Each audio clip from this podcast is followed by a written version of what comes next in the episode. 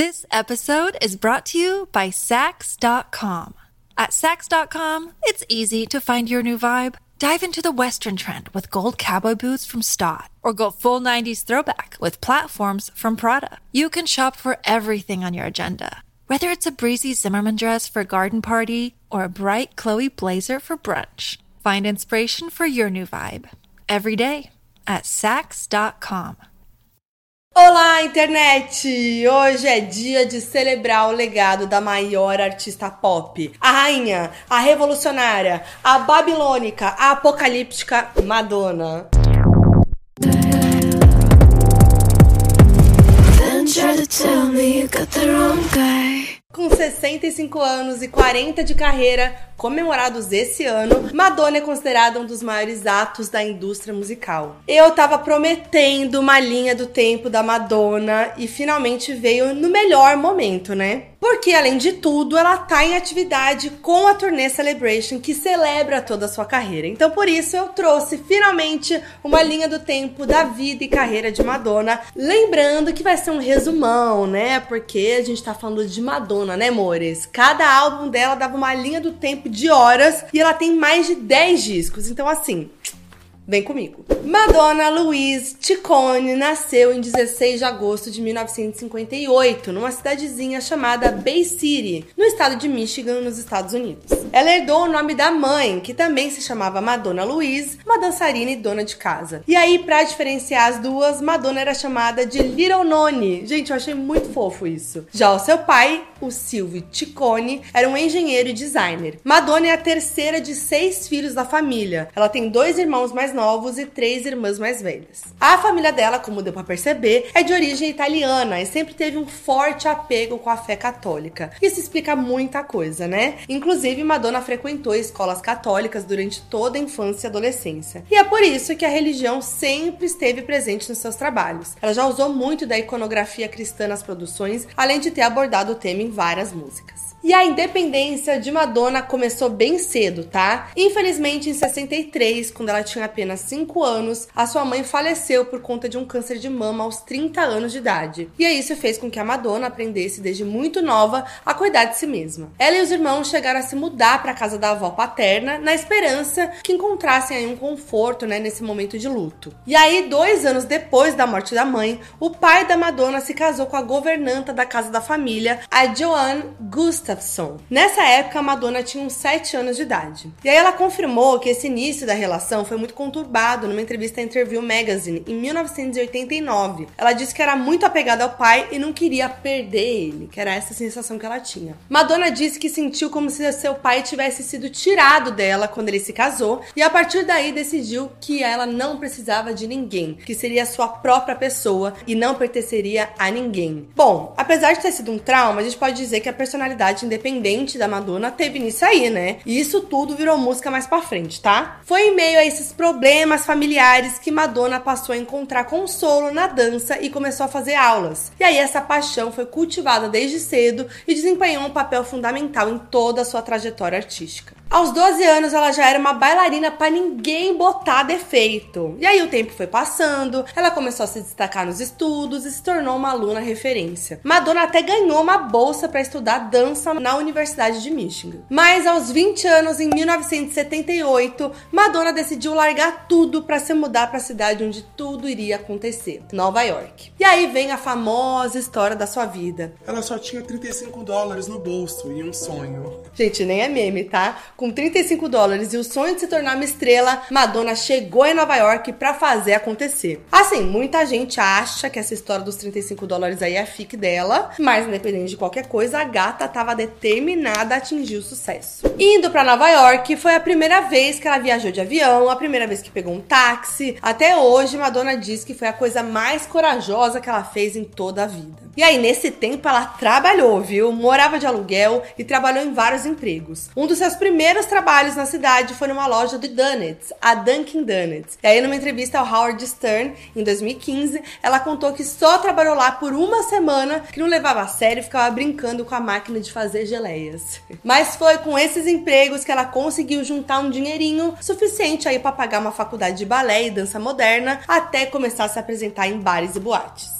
Mas nem tudo foi flores. Muitos perrengues e mais traumas rolaram na vida de Madonna. Em entrevista à revista Harper's Bazaar, Madonna revelou ter sido abusada sexualmente. E aí, nesse depoimento, ela foi bem direta e disse que Nova York não era tudo aquilo que ela esperava. Porque, sério, olha isso, é muito pesado. Ela contou que foi abusada no telhado de um prédio, sendo ameaçada por uma faca, além de ter tido seu apartamento invadido três vezes por ladrões. Aí, em outra entrevista para a NME, ela acrescentou que a situação fez dela uma pessoa mais mais forte e uma sobrevivente. E aí, enquanto tentava se estabilizar e se acostumar com a nova vida em Nova York, a Madonna também tentava espaço no mundo artístico. Até que em 1979 ela conheceu o músico Dan Gilroy e começou um relacionamento. Quando eles conheceram, não foi aquela coisa de amor à primeira vista e tal. Ela achou ele meio bruto e ele achou ela meio depressiva. Mas, segundo a New York Magazine, Madonna simplesmente disse para ele: E aí, você não vai me beijar, não, more? Assim, bem direta, mostrando que ela sempre foi essa pessoa. E aí eles começaram o namoro e ela foi morar com ele. Dan morava com seu irmão, Ed, em uma sinagoga abandonada, que é um templo judaico, lá no Queens, em Nova York. Foi lá que Dan ensinou a Madonna a tocar violão, o que, segundo ela, foi uma virada de chave porque ela percebeu que o caminho para o sucesso seria a música e não a dança. Pouco depois, Madonna participou de uma audição para se apresentar em Paris como dançarina e backing vocal do artista francês Patrick Hernandez. Ela foi tão bem na audição que, em vez de colocar ela como dançarina, Patrick e sua equipe decidiram levar ela para Paris para transformá-la numa estrela. Eles viram grande potencial na gata, aquilo que a gente veria anos depois. E aí ela foi, ficou por lá três meses, mas não deu em nada. Ela voltou para Nova York e continuou morando com Danny e Ed, época que ela aprendeu a tocar bateria e compor. Nessa época, eles se viravam como dava ali, trabalhando em restaurantes para conseguir uma graninha para se manter e tudo mais, mas a carreira artística tava chegando. Em setembro de 79, Madonna ficou sabendo que cineasta independente Stephen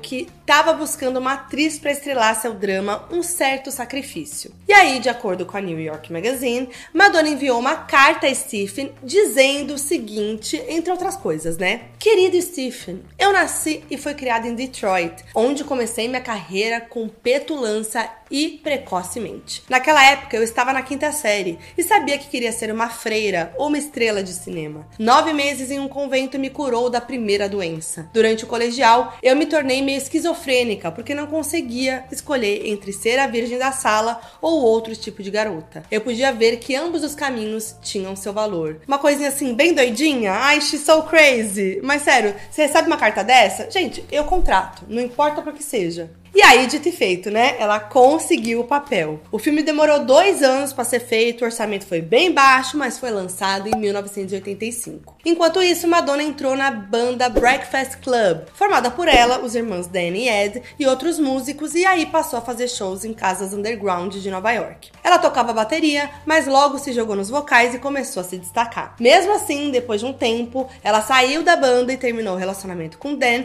para ir atrás dos seus objetivos. E aí, nesses perrengues tudo, Madonna foi tomando coragem para experimentar e continuou escrevendo músicas e gravando demos. E foi ali aprendendo tudo sobre palco, performances, visuais, conceitos. Ah, e uma grande informação, tá? Madonna não é loira. Tadã! Inclusive, nessa fase da vida e da carreira, ela ainda tinha os cabelos escuros ali. E ela só foi pintar seu cabelo de loiro daqui um tempinho, já na sua era pop, que eu vou chegar lá. Bom, em 1980, Madonna reencontrou Stephen Bray, músico com quem ela já tinha namorado anos antes em Michigan e que agora também estava indo para Nova York. Aí que aconteceu, eles voltaram a namorar e Madonna embarcou em mais uma jornada musical, dessa vez na banda M and the M's, junto com o boy. A banda não engatou, mas Madonna continuou gravando demos e trabalhou com algumas pessoas da indústria em busca ali de contratos e tal, mas nada muito certo. Muito disso também por conta da personalidade forte da Madonna, digamos assim, que sempre quis as coisas do seu jeitão. Então, em 1982, Madonna conheceu o produtor e DJ Mark Cummings na icônica boate Danceteria em Nova York, onde ele tocava. Segundo Mark, Madonna era muito livre em relação à sua sexualidade, era bem direta e deixava claro que queria ser uma estrela. mas ainda existia uma inocência nela. Uma vez a Madonna mostrou suas demos para ele, e aí Mark tocou na boate e assim a pista ferveu. Mark ficou muito empolgado, levou a demo a alguns executivos que conhecia, inclusive uma das músicas dessas demos era a icônica Everybody. Até que veio, depois de um tempo, tão sonhado contrato com a gravadora Sire Records, um braço da Warner Music. Madonna até chegou a se apresentar na danceteria com Everybody, mais gente amou a música, mas também a performance. E assim, gente, tem vídeo disso, tá? Antes da fama, mas a gente já via ali que ela era uma estrela. Amo esse mood, aquele lookinho dela. Aí, detalhe que Madonna e Mark namoraram, né? Mas assim, isso era uma coisa bem comum na vida da Madonna. Ela sempre se relacionava com os caras da indústria, os músicos e tudo mais. Enfim, o mundo do entretenimento tava bombando, a MTV tinha acabado de surgir e a gravadora viu em Madonna uma chance de bombar. Então, começava a nascer o primeiro álbum da carreira da Madonna. E aí, Madonna lançou oficialmente Everybody, seu single de estreia, em 6 de outubro de 1982. Aos 24 anos, ela não apareceu na capa do single, supostamente porque a gravadora queria comercializar a música para um público afro-americano. E uma foto da Madonna, uma mulher branca, não chamaria atenção. Gente, uau, já, olha essa capa aí, tem nada a ver com o trabalho da Madonna que veio depois. Gente, esse era o início de uma jornada que revolucionou absolutamente tudo. Madonna basicamente inventou o conceito de diva pop da forma como a gente conhece hoje. No dia 27 de julho de 1983, Madonna lançava o seu primeiro álbum da carreira, chamado simplesmente de Madonna. Ela escreveu cinco das oito faixas do álbum, incluindo Burning Up e Lucky Star. Quando lançado, o álbum não foi bem aceito ali pelos críticos, né? A gente já viu isso acontecer várias vezes aí. Também não foi um hit instantâneo, mas ela estava determinada a fazer isso acontecer. Aí Madonna foi fazendo uma divulgação de boca a boca do seu disco ali nas boates, e foi assim que durante os meses seguintes o álbum foi crescendo aos poucos. Tanto que a faixa Borderline se tornou o primeiro single de Madonna a entrar no top 10 da parada Billboard Hot 100, ficando na décima posição. E o álbum também chegou à oitava posição da parada. Assim, já era um ótimo desempenho para um primeiro disco, né? Mas o hitzão ainda ia vir, amores. Nessa época, a gente já via que Madonna era diferenciada na produção de clipes e sabia passar ali as suas mensagens. Em Borderline, por exemplo, ela trouxe um clipe divertido, mas que já mostrava a liderança feminina, o seu poder ali em relação aos homens. E foi aí que ela começou a consolidar a primeira imagem marcante que a gente conhece dela, com aqueles looks bem característicos, jeans, as luvinhas com os dedinhos de fora, os crucifixos nos acessórios, o frufru no cabelo. Ah, e foi nessa era que veio o cabelo loiro, que Madonna pintou já pra capa do álbum, em que ela aparece loira. Bom, os anos foram passando e Madonna continuou trabalhando incansavelmente na sua carreira musical e em crescimento assim exponencial, se tornando cada vez mais popular e aí criando tendências com seu estilo. Mas espera que a coisa vai ficar grande já já. Em 1984, Madonna queria ter mais controle criativo sobre o seu segundo álbum, o icônico Like a Virgin. Ela é uma das produtoras do disco e trabalhou com Nile Rodgers. Madonna comentou que foi difícil deixarem com que ela tomasse mais as rédeas ali do seu novo trabalho e que ela ficou chocada quando sugeriu o nome do Nile Rodgers para ser um dos produtores e aí a gravadora liberou o dinheiro. Mas ainda bem que deu certo certo, né? De acordo com um dos engenheiros de som do disco em entrevista, Madonna estava tão decidida a fazer o disco à sua maneira que teve presente em todas as sessões de produção, mesmo aquelas que ela nem gravaria os vocais e nem precisaria estar presente. Podemos dizer que a faixa título do álbum é uma das mais conhecidas do pop, mas Madonna não escreveu, pelo contrário, a música foi escrita da perspectiva de um homem. Sim, o compositor da faixa baseou a narrativa nas suas próprias vivências, o auge. Mas quando Madonna ouviu, ela curtiu demais e decidiu gravar, ressignificando a música. E antes mesmo do lançamento oficial, essa música já estava gerando polêmica, né? Madonna fez uma performance da música no primeiro VMA da história, em 1984. E essa é uma das performances mais memoráveis da cultura pop e da história da premiação. Porque assim, né? Madonna entregou performance sexy, look sexy e música chiclete. E eu arrisco a dizer que esse foi o primeiro grande passo da Madonna para sua dominação mundial, tá? O que ela fez ali, gente, foi inédito e colocou ela ali na mira de todo mundo. Foi fosse para criticar ou para aclamar. Ela subiu no palco da premiação em cima de um bolo de casamento gigante, usando um vestido de noiva e um cinturão escrito Boy Toy. Expressão que coloca o homem nesse lugar de objeto, né? Tipo, menino brinquedo, brinquedinho, bonequinho. Aquela posição que as mulheres sempre são colocadas. Gente, Madonna se esfregou no chão, tirou o véu, mostrou que tava de cinta liga, deixou assim todo mundo em choque. Os conservadores surtaram, obviamente, né? Em entrevista ao The Tonight Show em 2022, ela falou sobre como foi aquele momento e disse que a coreografia foi toda no improviso e que quando ela voltou aos bastidores, o seu empresário, gente, disse que a sua carreira tinha acabado. Ela ainda disse: Those were the days when you shouldn't show your butt to have a career. Yeah.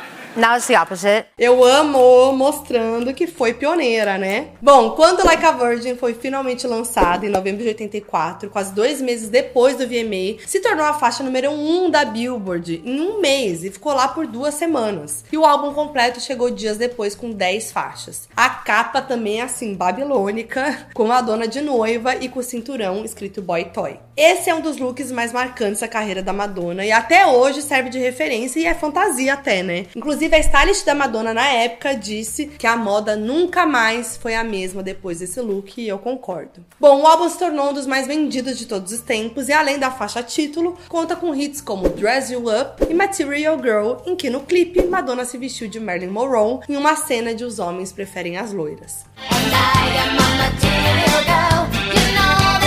Madonna entregou um hitzão com Material Girl e por conta do sucesso, esse virou tipo um apelidinho dela na mídia. Mas em entrevista para Rolling Stone em 2009, ela disse que a música não a representa totalmente porque ela não se considera materialista. Tá, amores? Nessa época, Madonna era atribuída a muitos estereótipos, né, como sempre acontece com as artistas jovens, principalmente as mulheres. De acordo com a biografia Madonna, uma biografia íntima escrita por J. Randy Taraborelli, de 2001, Madonna explicou o porquê usou a imagem de Marilyn em seu clipe de Material Girl. Ela falou que, de certa forma, Marilyn foi transformada em algo não humano e isso tem a ver com ela. Todo mundo estava obcecado com a sua sexualidade e isso também tem a ver com a Madonna. E tinham certas coisas sobre a sua vulnerabilidade que deixaram a Madonna curiosa e atraíram ela. E, gente, é isso, né? Ela sempre soube exatamente o que ela estava fazendo. Inclusive, Madonna era muito comparada a Cyndi Lauper na época. E tem até uma matéria da revista Época de 85 que tem a manchete manchete. Aproveite os seus cinco minutos de fama, Madonna. O auge! E ainda uma tabela comparando as duas, assim, péssimo, gente. Amo que apagaram a língua bonita, né? Foi um mico. Madonna mostrou que veio para ficar muito por conta da sua imagem, que sempre foi muito forte. Na biografia, o autor refletiu sobre como a Madonna sabia usar da mídia a seu favor e entendeu que deveria estar em todos os lugares e ser consumida por todos, por todes. Ela cada vez mais se tornava um rosto onipresente, o que alavancou ela para esse status de mainstream,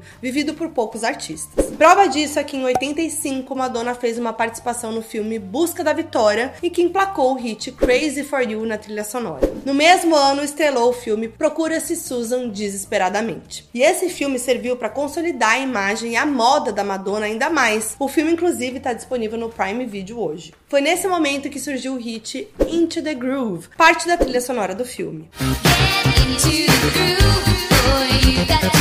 Alguns meses depois, em abril, já como uma estrela mundial, Madonna saía pelos Estados Unidos com a sua primeira turnê, a Like a Virgin Tour, que se tornou histórica e já mostrava que Madonna ao vivo era assim, um acontecimento. Em julho de 85, fotos nuas de Madonna saíram nas revistas Penthouse e Playboy. Ela tinha feito essas fotos em 78, antes da fama, e se surpreendeu ao vê-las publicadas. Algo, inclusive, bem parecido que aconteceu com a Marilyn Monroe, né? Que, mesmo sem saber, estampou a capa da primeira edição da Playboy com fotos tiradas antes da fama. Em uma entrevista de 1999, Madonna disse que ficou chocada com a publicação das fotos e achou ali que a sua carreira ia acabar. No, I thought that's it. My career's over with. Mesmo assim, quando as fotos saíram, Madonna deu uma declaração ao New York Post dizendo: Eu não estou envergonhada. E aí, isso mostra como Madonna realmente usava a mídia a seu favor para construir a imagem que ela queria, né? Lembrando que a gente tá falando de 1985. Ainda em 85, no set do clipe de Material Girl, Madonna conheceu o ator Champagne e os dois começaram um relacionamento que se tornou um dos mais famosos do mundo pop. Eles não demoraram muito para se casar e ficaram juntos por 4 anos, de 85 a 89. Foi um casamento assim super bombado, todo mundo queria saber tudo o que acontecia entre eles, capa de revista e tudo mais, aquele clássico de toda diva pop. Em 1986, os dois estrelaram um filme juntos, A Surpresa de Xangai. Mas a personagem da Madonna não agradou a crítica e ela chegou a ganhar o prêmio de pior atriz no Framboesa de Ouro, premiação que elenca as piores produções cinematográficas. E aí, nesse mesmo ano, Madonna lançou o terceiro álbum da carreira, True Blue, que foi um disco dedicado ao seu então marido,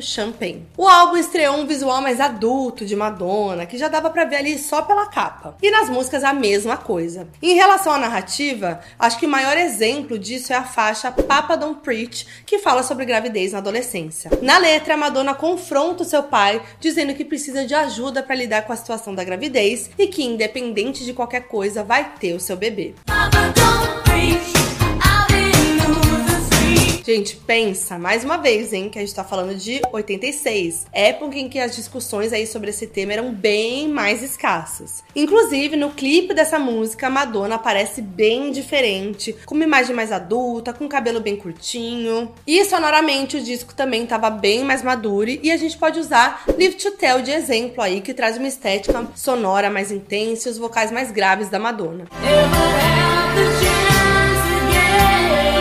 A música, inclusive, tá na trilha do filme Caminhos Violentos, estrelado por Champagne. E na atual turnê Celebration, Madonna usa essa música para homenagear os seus amigos que faleceram de AIDS. E esse disco ainda inclui os hits Open Your Heart e La Isla Bonita, que mostra que Madonna foi além e explorou novos instrumentos e referências no seu álbum.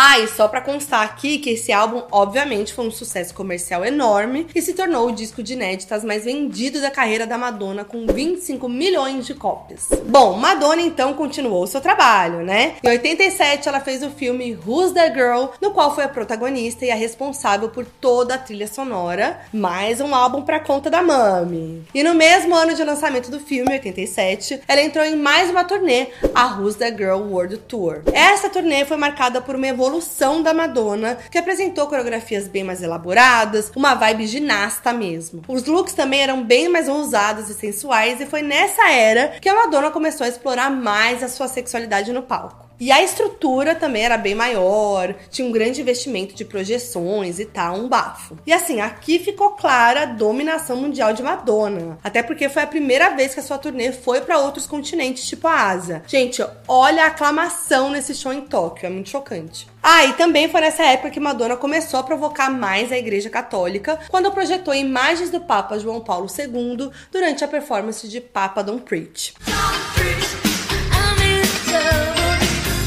E esse foi, assim, apenas o início, assim, só uma faísquinha de uma relação conturbada com a igreja e política. Porque em 1989 ela chutou o balde e se jogou de vez na polêmica, dessa vez com o lançamento do seu quarto disco de inéditas, Like a Prayer, em março de 89. Esse foi o disco mais pessoal de Madonna até então, onde ela cantou sobre a sua família, o fim do casamento com Champagne e da sua relação com religião. A faixa título foi escrita em nada menos que 3 horas e fala sobre uma paixão tão avassaladora que é quase como uma religião. Quando você chama o meu nome, é como uma pequena oração. Estou de joelhos, quero te levar até lá.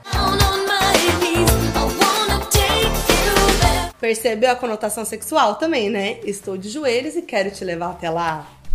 Mas foi com um clipe que as polêmicas vieram com força. Madonna apenas dança em frente a crucifixos em chamas, traz críticas explícitas ao racismo e beija um santo negro, além de provocar horrores com valores cristãos com várias metáforas. E assim, obviamente, o clipe gerou polêmica e grupos religiosos em todo o mundo, inclusive o Vaticano, protestaram contra. E essa foi a primeira vez que Madonna foi excomungada da Igreja Católica. A gente pode fazer até um contador aqui nesse vídeo de vezes que foi excomungada pela igreja. A Pepsi, inclusive, cancelou um contrato com a Madonna, engavetou o comercial que tinha gravado com ela, que tinha Like a Prayer como trilha. E olha só, recentemente essa polêmica voltou à tona, porque 34 anos depois, o vídeo foi veiculado no VMA de 2023 para comemoração de 125 anos da marca. E é claro que a Madonna não ficou quieta e postou um tweet dizendo: Há 34 anos fiz um comercial com a Pepsi para comemorar o lançamento da minha música Like a Prayer. O comercial foi imediatamente cancelado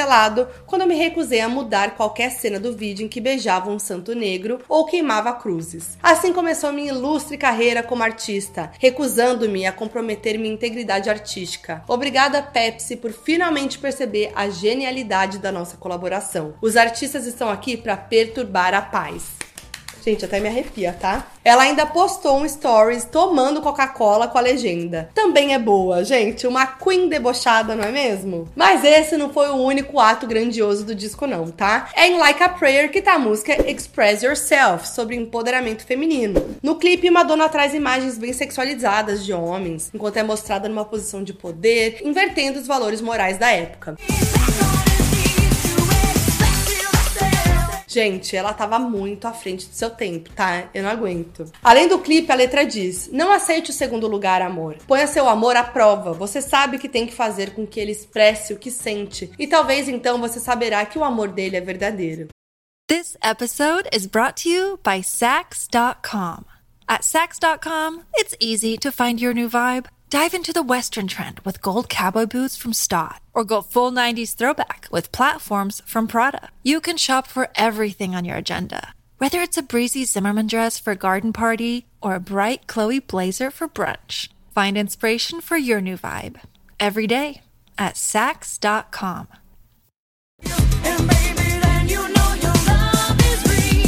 basicamente cantando o empoderamento afetivo das mulheres em 89, né? Apenas. E mesmo sendo uma música com uma mensagem forte ali para as mulheres, a comunidade LGBTQIAP+ adotou Express Yourself como um hino, e o próprio nome já explica, né? A música, obviamente, fala sobre liberdade de expressão e autoestima, temas diretamente relacionados à comunidade. Sem contar que Madonna mostrou ser uma grande aliada à causa quando trouxe no encarte do seu álbum Like a Prayer informações sobre HIV e AIDS, espalhando informações informação, principalmente para os fãs LGBTQIAP+, que viviam à margem do estigma causado pela doença. Lembrando aqui que o boom do HIV aconteceu no final dos anos 80 e início dos anos 90, e a informação era super escassa e o preconceito assim torando. E nos anos 90, Madonna já era o acontecimento da música pop do mundo. Logo no início da década, ela lançou o hino atemporal Vogue.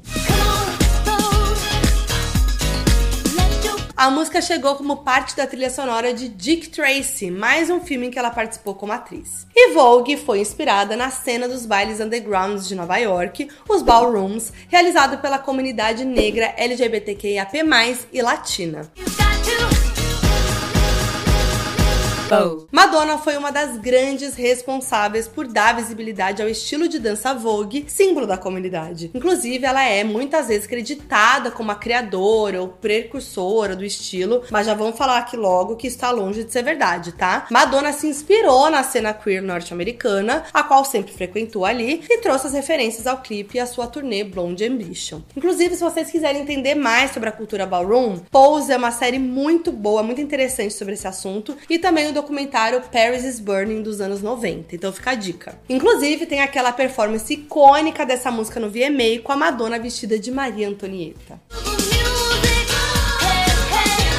Lembrando que o hit foi revivido esse ano num remix de Break My Soul com a Beyoncé, mostrando que Madonna é atemporal sim. E falando em turnê, vamos lembrar de uma das mais amadas pelo fandom, The Blonde Ambition Tour, que ficou marcada pelos visuais cheios de referências sexuais e religiosas, e com isso, mais boicotes.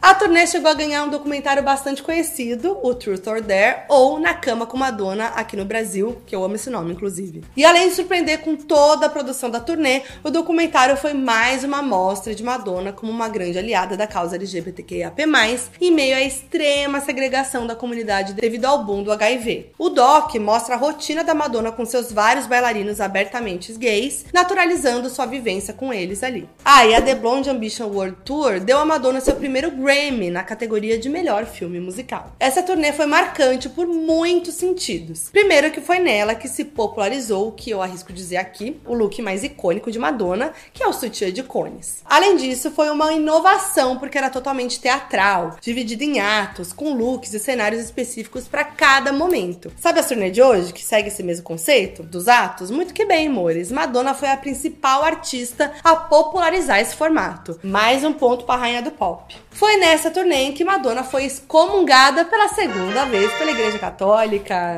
Isso porque na performance de Like a Virgin, ela se toca em uma cama, como se estivesse se masturbando. Mais uma das cenas memoráveis do pop. Inclusive, o documentário Na Cama com Madonna traz os bastidores de um show no Canadá em que Madonna foi ameaçada de prisão por conta dessa performance. A equipe dela recebeu a visitinha ali de policiais, ameaçando prender ela caso performasse Like a Virgin. E ela respondeu: Nem fudendo. Eu não vou mudar a porra do meu show. I'm changing my fucking show. Ela não mudou e deu certo, mas só pra gente ver como ela era afrontosa. Bom, ainda falando de 90, Madonna lançou The Immaculate Collection, um álbum que reúne grandes sucessos. E esse é o disco mais vendido da carreira da Madonna, com 30 milhões de cópias. E é o disco de compilação mais vendido por uma artista solo. O disco traz duas músicas novas, sendo Justify My Love uma delas. O clipe era tão sensual que foi banido da MTV e outros canais.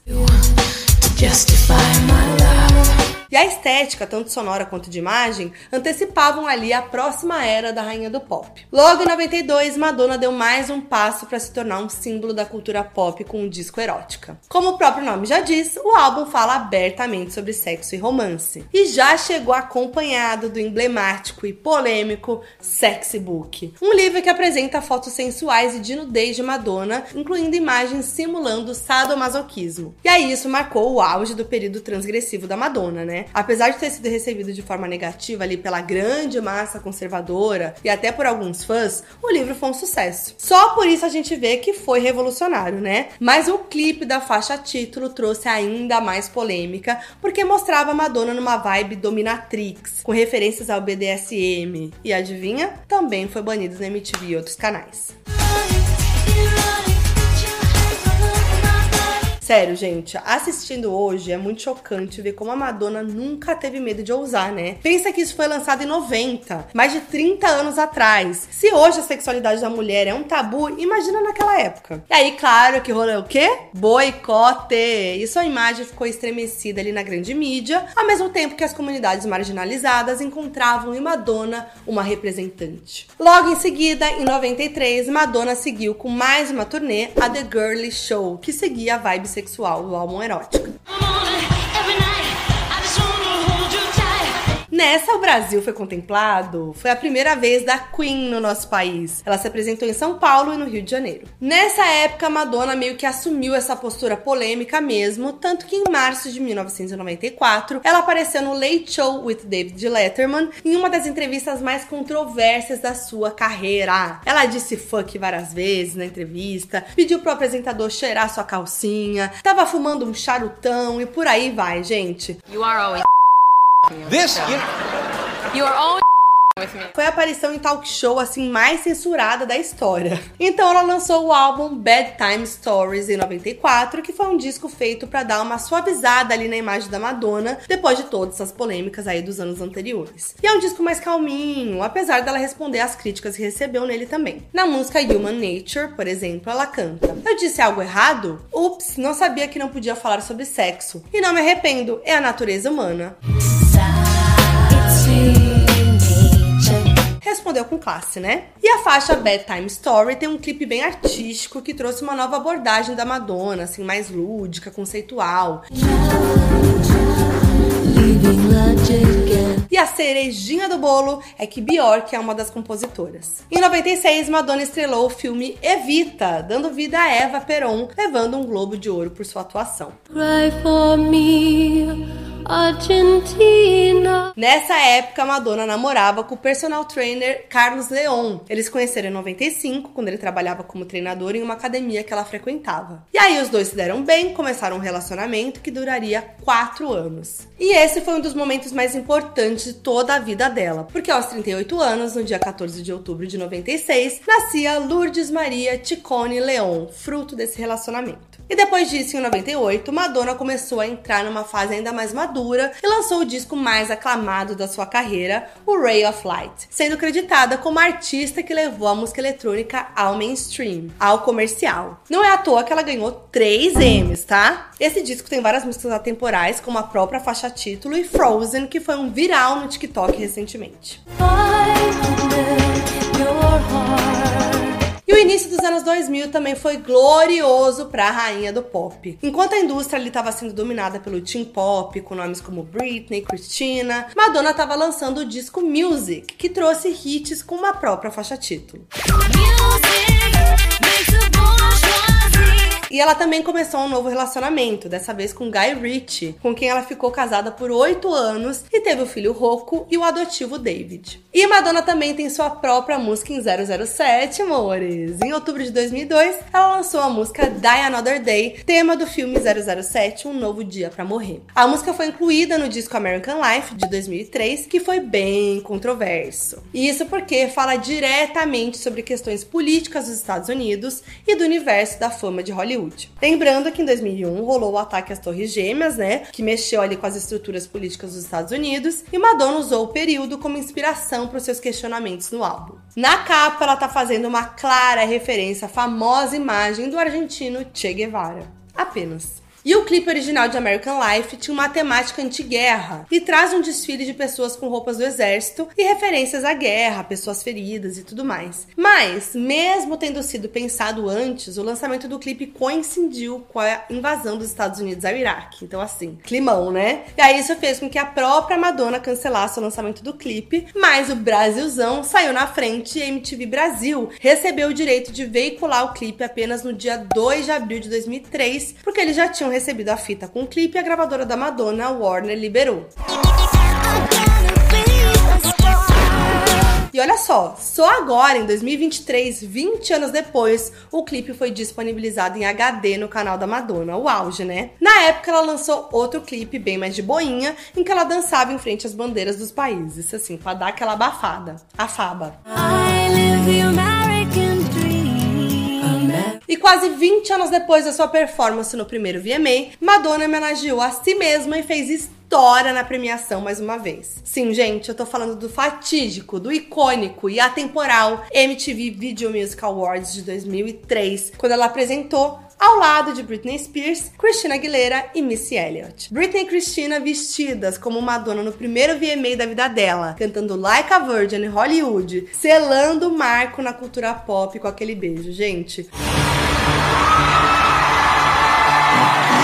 Um dos momentos mais comentados da história da premiação e da história do pop. É muito interessante observar aqui como a Madonna se junta a artistas da nova geração como uma forma de sempre estar tá se comunicando com os jovens, né? Desde lá daquela época. E ela sempre cantou com os maiores nomes do momento, né? Tipo a Britney, a Christina, a Miley Cyrus, a Taylor Swift, a Dua Lipa, a Maluma, a Beyoncé, nossa brasileira Anitta e vários outros. Mas bom, nos anos seguintes, Madonna saiu pelo mundo com a Reinvention Tour e buscava novas inspirações para o seu próximo disco. E aí, para esse momento, Madonna queria resgatar os seus primórdios no pop, deixando de lado as suas letras políticas. Ela estava ali completamente empenhada em fazer as pessoas dançarem muito na pista e lançou em 2005 Confessions on a Dance Floor. Sério, gente, ela estava ali no décimo álbum da carreira e ainda continuava extremamente relevando e ditando tendências. Só isso já mostra o quanto ela é gigante, né? A primeira faixa a ser trabalhada foi a mais famosa dessa era, Hang Up, o toque que todo mundo conhece, que na verdade é um sample de Gimme Gimme Gimme do grupo ABBA.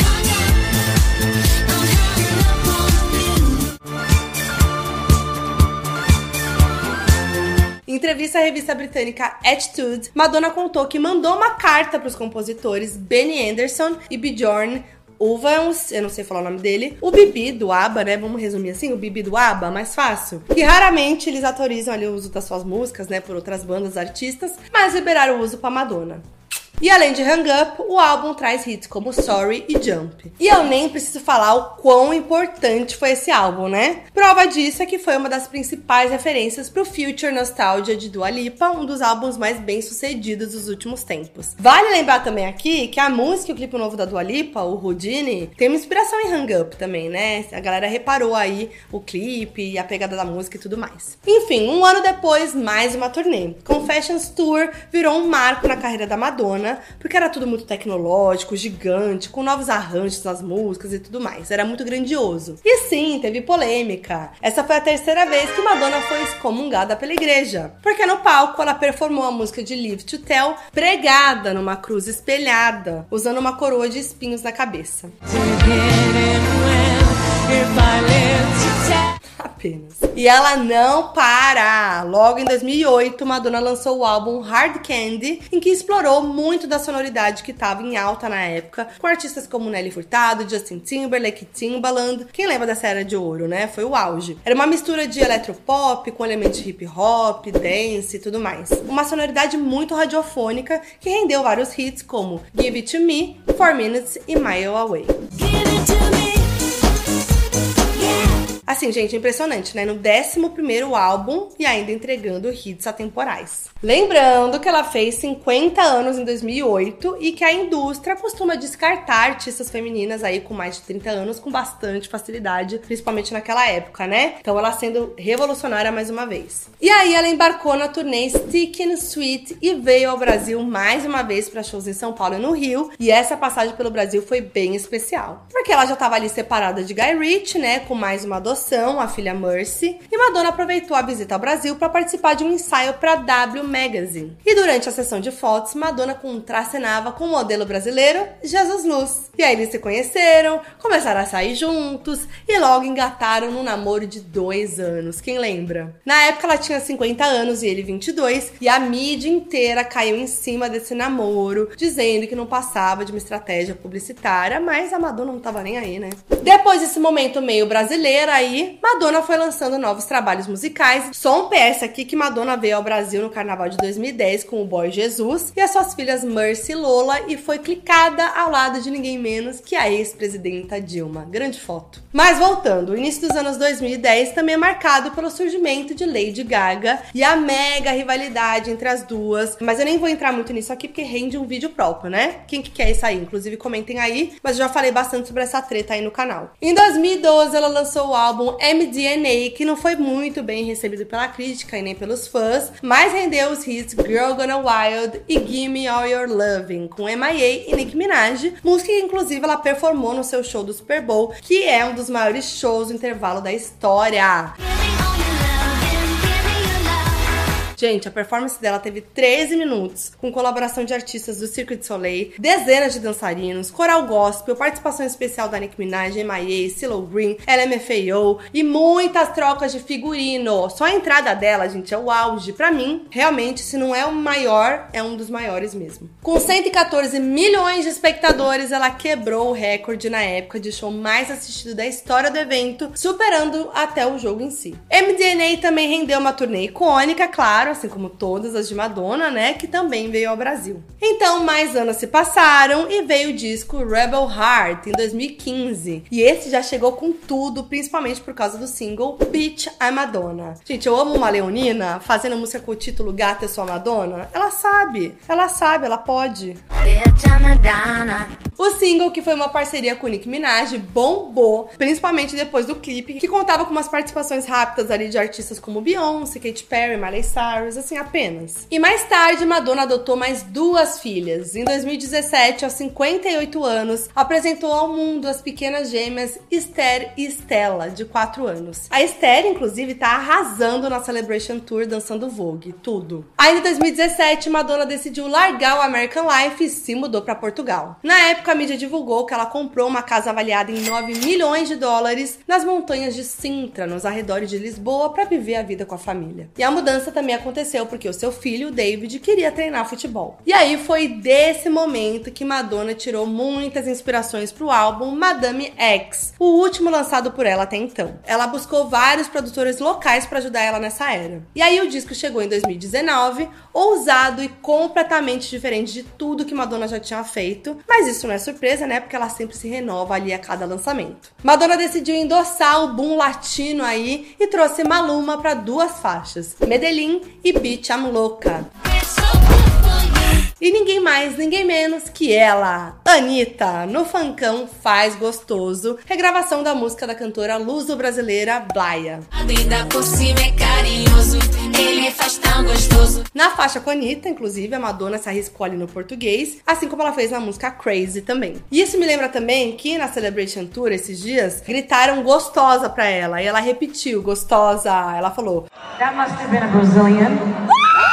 Ai, please come to Brazil com a Celebration Tour, por favor, Madonna. E bom, a turnê daquela era, Madame X Tour, chegou num estilo bem diferente do que a gente estava acostumado a ver a Madonna fazer. Ela abriu mão dos estádios e arenas ali e apostou em lugares menores, uma coisa intimista, querendo entregar mesmo experiências mais imersivas. Tanto que até os celulares eram proibidos durante as apresentações. E os visuais da turnê só vieram em 2021 com o lançamento do Madame X Music from the Theater Experience, disponibilizado pelo Paramount Plus. Em 2020, Madonna anunciou a sua cinebiografia. E aí, ali num, comunicado publicado no seu site, ela revelou que assumiria as funções de diretora e co-roteirista ao lado de Diablo Cody, que é a diretora de Juno. Ela descreveu o projeto como uma história não contada de Madonna. Um bafo, né? Rolou todo um trabalho de produção do filme, mas foi paralisado recentemente, quando Madonna começou a dar foco na sua mais nova turnê mundial, que celebra os seus 40 anos de carreira. Só que muita gente diz que ela nem estava tão satisfeita com o processo do filme e talvez nem queria mais lançar. Será, gente? Só sei que eu queria ver essa cinebiografia. Eu acho que ainda vai sair. Em julho desse ano, Madonna comemorou seus 40 anos de carreira. A comemoração veio com um presente pra gente, a turnê Celebration, anunciada no início de 2023. São mais de 70 shows confirmados até o momento na América do Norte, México e Europa, e o Brasil por enquanto nada, tamo de olho. Só que a turnê começaria em julho, mas precisou ser adiada depois que a Madonna foi internada por conta de uma infecção bacteriana. Ela passou alguns dias na UTI e quem confirmou foi o empresário de longa data dela, o Guy Osery. De acordo com o Page Six, a situação foi tão séria que Madonna foi encontrada inconsciente e levada às pressas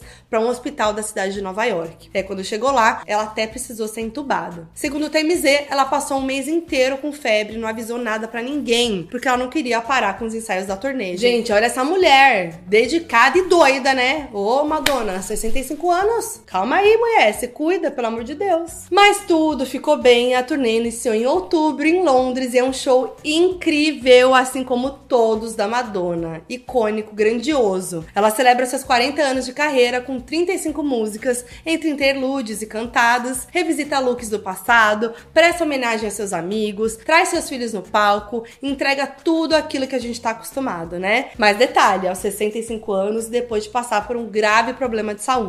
É impressionante a energia dessa mulher no palco, gente. Tem sensualidade, tem uma dona sendo sexy, maravilhosa, com os bailarinos dela. Sério, eu tô louca pra ver essa turnê. Ah, teve hit esse ano também, tá? A música Popular, da trilha de The Idol, parceria entre The Weeknd, Madonna e Playboy Carti. See me, time's gone by. Foi super bem, inclusive, chegou ao top 50 global. A série, né, a gente não pode falar o mesmo, mas pelo menos rendeu uma trilha muito boa, né? A Mami também tem postado muito nas redes sociais, principalmente no TikTok, aquela coisa, né, não negando a importância da plataforma pra música, e até chegou a regravar remixes de músicas dela que viralizaram por lá, com novos artistas, como Frozen e Material Girl, sem nada. E muita gente tem julgado a Madonna por conta das suas plásticas ou postura nas redes, mas, gente, depois dessa linha do tempo, vocês acham que ela ia se importar? Não se importa, deixa a mulher. O fato é que ninguém tira o seu legado e seu pioneirismo. Deu pra perceber aqui, né, como Madonna criou muito do que a gente conhece hoje como pop e ao longo aí dos 40 anos de carreira não parou de entregar inovação e hits, além de ser referência para todos os artistas pop que vieram depois dela, seja direta ou indiretamente. Então é isso, tem que respeitar a história da Madonna e aclamar porque essa carreira é uma aula de música pop. Quero saber o que vocês acharam. Tô muito feliz de ter feito esse vídeo, porque a história da Madonna é muito importante. Foi só um resumo, porque tem muita coisa, tem muito detalhe. E vocês podem colaborar aí nos comentários, nas redes sociais ou no canal. Lembrando que esse vídeo tá disponível no meu canal de YouTube e também no meu podcast, o Foquinha FBI, disponível em todas as plataformas de áudio. Então, quero pedir aí para vocês se inscreverem no meu canal no YouTube, seguirem meu podcast para dar aquela força. Tem muito conteúdo pop aqui no canal, seja Foquinha FBI sobre os artistas, sobre música, sobre cultura pop e também o Foquinha Entrevista, com muitas entrevistas icônicas com os artistas desse Brasilzão e do mundo. E é isso, eu vejo vocês no próximo. Não esquece de compartilhar esse vídeo pra geral, hein? É nóis!